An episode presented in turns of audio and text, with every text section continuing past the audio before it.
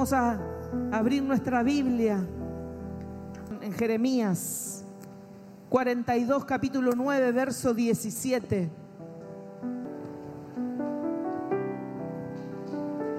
Dios va a intervenir hoy en nuestras vidas. ¿Cuántos dicen amén? No, no, acá no hay nadie. Dios va a intervenir en tu vida. ¿Cuántos dicen amén? Si Dios no interviene en nuestras vidas, usted se va a ir como vino. Usted va a tener una, una semana más, un año más. Pero cuando usted deja que el Espíritu de Dios intervenga en usted, sucederán cosas poderosas. Y de este día, yo quiero que no se aplaste ahí como escuchar la palabra, ay, llegó la hora de la palabra, usted se relaja. Yo quiero que usted tenga un espíritu activado hoy. Yo quiero que usted esté activado en el nombre de Jesús. Y quiero a todos activados, desde el fondo hasta aquí adelante, activado en el nombre de Jesús.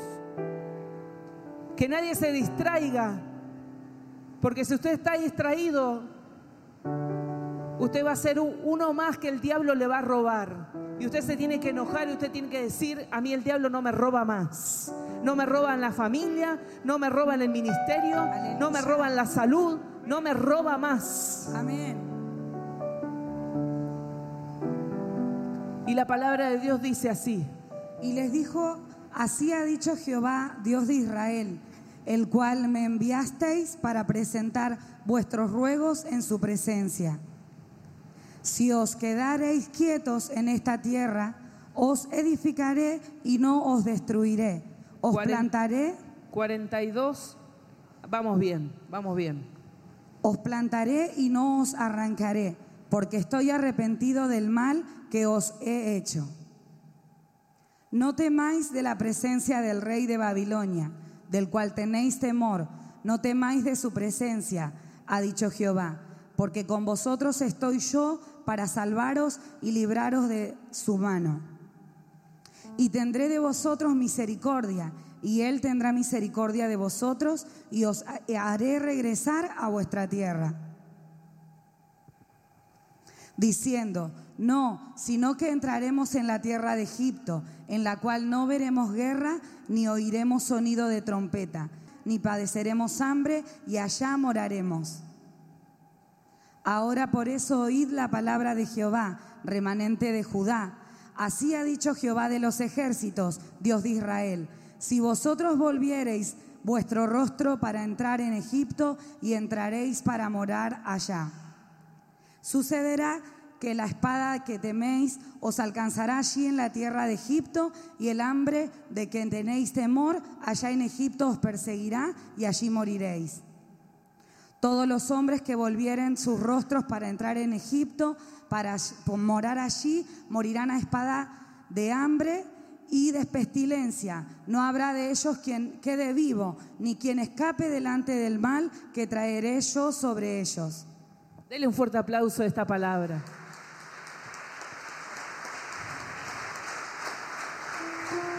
Acá estaba el pueblo de Israel y Jehová le estaba diciendo lo que iba a suceder.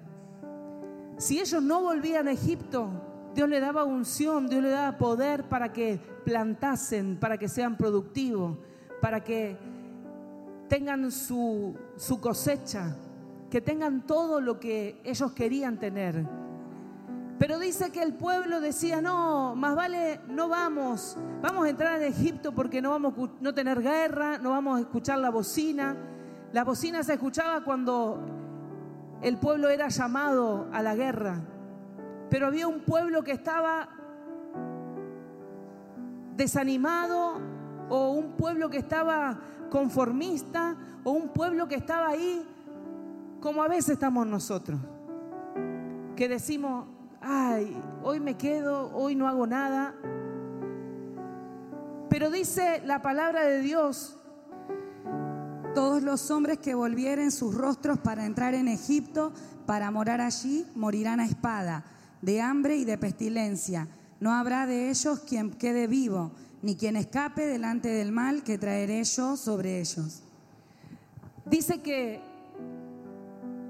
ellos, Jehová le dijo que no vayan a Egipto, que no vuelvan a Egipto y ellos insistían para volver a ese lugar. Y en esta hora el Espíritu Santo nos, nos atrae a su presencia y nos damos cuenta que en Egipto no hay nada de lo que nos pueda llenar, de lo que nos pueda saciar. ¿Por qué? Porque vos y yo fuimos creados en la eternidad. Y cuando tu espíritu y mi espíritu fue creado en la eternidad, cuando vos volvés a Egipto, en Egipto no hay nada que se compare a la presencia de Dios, a la voz de Dios, al amor de Dios. No hay nada. En Egipto no hay nada. Decí conmigo, no hay nada. No hay nada. No voy a insistir No voy a insistir con volver a Egipto. con volver a Egipto. Ese no es mi lugar. Ese no es mi lugar. No voy a volver a ese lugar. No voy a volver a ese lugar. El Salmo 139 dice que dice que él nos formó. David decía, "Tus ojos vieron mi embrión." Ya Dios había preparado nuestras vidas. Él escribió nuestras vidas en la eternidad. Por eso que nosotros nos causa efecto positivo cuando nosotros caminamos en, en- todo lo que hagamos y que sea eterno. Cuando nosotros hacemos algo que es eterno, usted puede tener efectividad en el reino. Cuando usted se mueve en cosas que son eternas, usted se va a conectar con eso. Porque así fuimos creados nosotros en la eternidad. Y fuera de la eternidad, fuera de- de- del pueblo de Dios, fuera, fuera de la presencia de Dios, no hay nada. No hay nada que vos y yo podamos buscar en ese lugar. Amén. Y Egipto es también salirse del servicio. Egipto es volver atrás. Egipto es hacer lo que no le agrada a Dios, es deshonrar a Dios. Egipto también es no creer en la palabra de Dios, no creer en las promesas de Dios. Egipto es dudar. Y en este tiempo no podemos hacer que vayamos para atrás. Nosotros tenemos que ir para adelante, tenemos que caminar en el Espíritu de Dios. Yo compartía con las mujeres y gloria a Dios porque me tocó hacer la primera reunión del año y la segunda reunión del año. Y las mujeres nos adelantamos al diablo, hicimos la reunión un 3, Padre, Hijo y Espíritu Santo. Y nos estamos entrenando para ser fuertes, para cuando venga el ataque del enemigo poder vencer. Porque la palabra de Dios acá no nos dice que no íbamos a tener dificultades. Las dificultades van a venir. Pero ¿cómo nos encuentran las dificultades? Yo me voy a encontrar favorecida a Dios. Me voy a encontrar honrándole al Padre. Porque le voy a creer y porque mi fe va a aumentar. Cuando mi fe aumenta, diga conmigo, cuando mi fe aumenta, Cuando mi fe aumenta, todo cambia. todo cambia. Nuestro problema es que a veces no nos conectamos con la fuente del Espíritu. Y yo predicaba eh, el día del, del encuentro de mujeres en Ezequiel capítulo 8, verso 1, cuando dice que Ezequiel estaba sentado en la casa. ¿Cómo estaba Ezequiel? Sentado en la casa. Él estaba en una condición tal vez depresivo, tal vez cabizbajo, no sé cómo estaba él, pero estaba sentado. Y dice que vinieron los ancianos y se presentaron delante de él y le dijeron, Ezequiel, en la parte norte, en la parte más rica, están acumuladas las bendiciones y necesitamos un profeta que profetice. Ezequiel se paró y fue a hacer su deber. Pero la palabra es que Dios necesita que nos levantemos para profetizar y para que nos enfoquemos, no para volver atrás e ir a Egipto. Porque en Egipto Dios no nos va a dar nada. Al contrario, dice que el hambre los iba a alcanzar, que la pestilencia los iba a alcanzar, que la destrucción los iba a alcanzar. ¿Cuántos quieren eso? Yo no quiero eso para este año. Por eso pido que el Espíritu Santo me haga fuerte para no desviarme. Porque yo no digo que no pueda desviarme, sí, a todo nos pasa. Y todos nos podemos desviar. Pero cuando estamos llenas del Espíritu Santo de Dios, no hay descuido. Cuando no hay descuido, el diablo no te puede robar nada.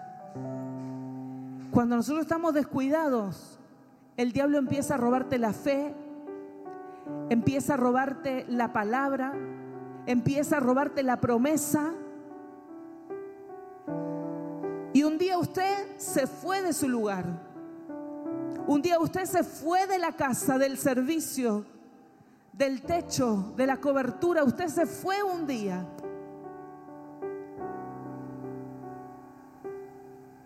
Pero yo creo que en esta noche hoy nos vamos a levantar Ezequiel. Hoy vamos a, hacer como Ezequiel, nos vamos a levantar y vamos a profetizar. Porque Dios tiene todo en la parte norte. Tiene la sanidad.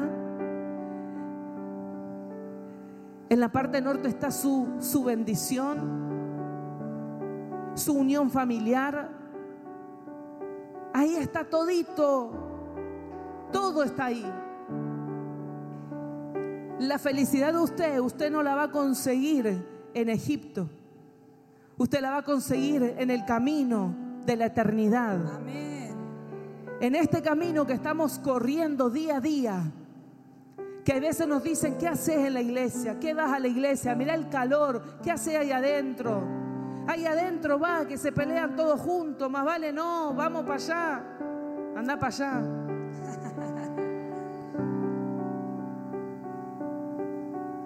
Pero en este lugar, los que somos formados por Dios, los que fuimos creados por el Espíritu, por Dios, sabemos que solamente en este lugar escuchamos la palabra para nuestro espíritu, la palabra que nos levanta, la palabra que no nos deja caer, la palabra que sentimos que nos golpea y que nos dice, vamos, avanza, avanza.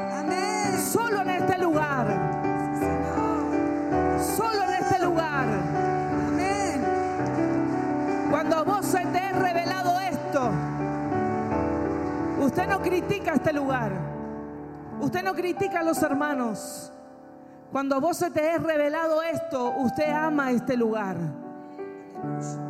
Usted ama este lugar. Usted viene temprano a este lugar y le dice, gracias Señor, porque si no fuera por esta casa, mi familia estaría perdida. Si no fuera por esto, eh, esta gente que está al lado mío, que me ayuda cada día, yo estaría perdida. A los que no se le fueron revelados, critican este lugar. Y a veces no vienen y me dicen, acá no hay ninguno, gracias a Dios. Pero me dicen, profeta, ¿sabe por qué no voy a ese lugar? Porque en ese lugar me siento mal. ¿Sabe por qué? Porque no se le fue revelado que no tiene que mirar al hermano de al lado, que tiene que mirar a Dios. Yo no vuelvo a Egipto, yo no me salgo del lugar, yo miro a Dios, porque ahí está bendición. Cuando usted sabe que usted tiene propósito con Dios, usted va a defender ese lugar. Y usted no va a retroceder nunca jamás. Al contrario, usted no se va a quedar inmóvil. Usted va a empezar a avanzar, a servir. Usted va a empezar a profetizar porque sabe que faltan profetas que le crean a Dios. Que le crean a Dios. Dice una palabra en Zacarías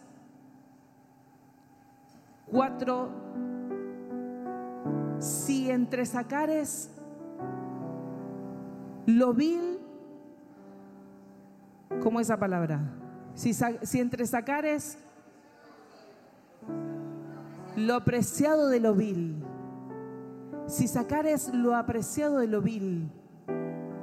O sea, Dios sabe que nosotros estamos en maldad, que hay cosas feas en nosotros, pero dice, si entre sacares lo apreciado de lo vil, te restauraré. Estarás delante de mi presencia y te restauraré. Así dice la palabra.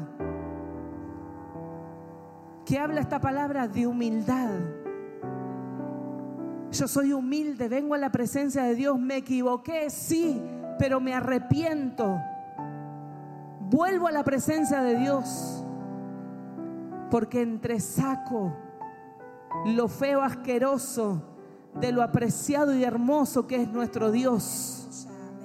Saco lo feo, el pecado, a lo precioso que es su presencia, que es estar en, en su amor, que es estar en sus brazos. Y dice que cuando estamos en ese lugar, Dios nos restaura.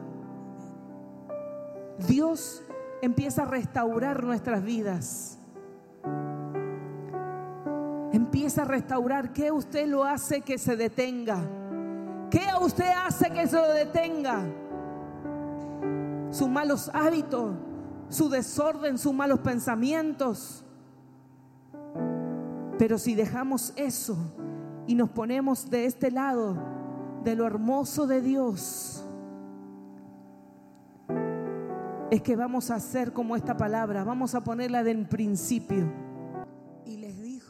Así ha dicho Jehová, Dios de Israel, al cual me enviasteis para presentar vuestros ruegos en su presencia. Si os quedareis quietos en esta tierra, os edificaré, y si no, os destruiré. Os plantaré y no os arrancaré, porque estoy arrepentido del mal que os he hecho. Dice la palabra ahí, el anterior. Le prometo que la próxima me compro una Biblia NTV si os quedareis quietos, dice, en esta tierra, os edificaré y os destruiré y no os destruiré y os plantaré. Dice, y no los arrancaré. Si quedaren en esta tierra, mira, si vos tenés el respaldo de Dios, a nosotros con mi esposo nos han querido sacar de este lugar, nos han querido bajar la autoestima, no han querido sacar la unción, no han querido arrancar el manto, pero no han podido porque nosotros no nos movimos del lugar. Aleluya, que Dios ha diseñado para nosotros.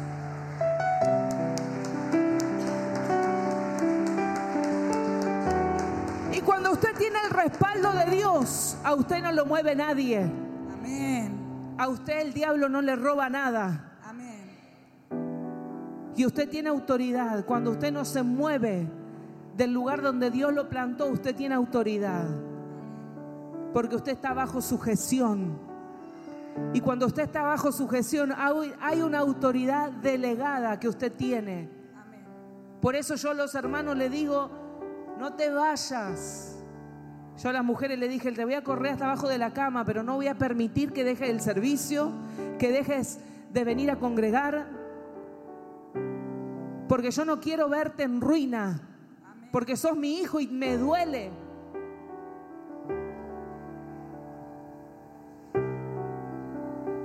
Dios no quiere sacarte, Dios quiere darte.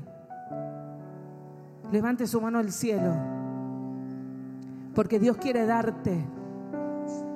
Yo no sé lo que el diablo te robó y te quitó, pero si te arrepientes y vuelves a Dios y le dices, Señor, yo no me muevo de este lugar, yo no me voy a ir a Egipto, yo me voy a quedar en la tierra prometida.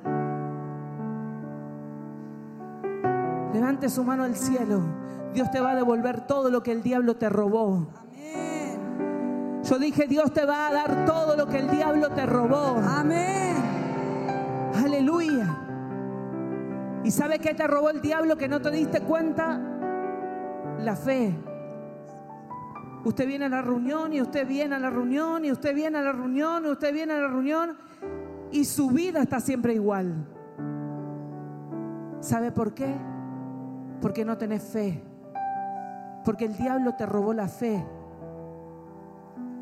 Y decís, Señor, ¿por qué?